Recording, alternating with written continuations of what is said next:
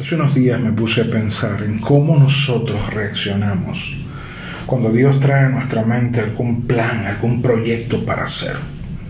A menudo esperamos que otros entiendan ese sueño, que apoyen tus planes, que reconozcan tu visión.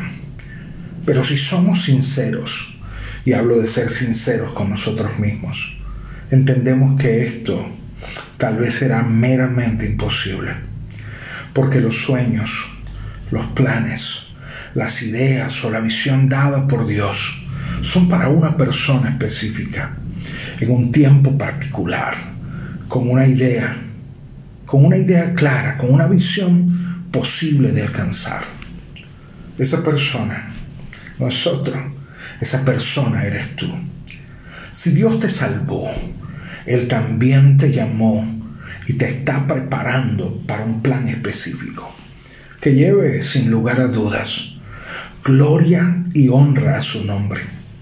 Otros, y vaya que otros, jamás comprenderán tu llamado, tu entrega o tu compromiso. Respira hondo, sonríe ante la vida, ante las pruebas y, ¿por qué no?, ante los demás no olvides quién está al. Continúa tu camino como quien mira al invisible y sabe que Él le está mostrando el camino por donde debe andar. Recuerda, en cada paso siempre habrá un avance.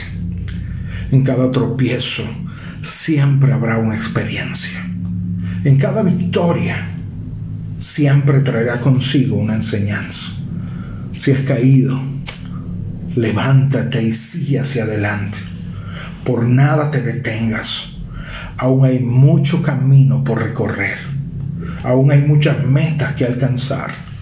En el Salmos 32, versículo número 8, el Señor nos recuerda, te haré entender y te enseñaré el camino en que debes andar sobre ti fijaré mis ojos. Según este texto maravilloso, el salmista nos recuerda que en nuestro camino Él es el Maestro. Nos dice, te haré entender. Y vaya que Él tiene la capacidad de mostrarnos, de instruirnos, de retarnos, porque Él todo lo sabe. Y como alguien que todo lo sabe, siempre buscará la mejor manera para que tú y yo lo comprendamos.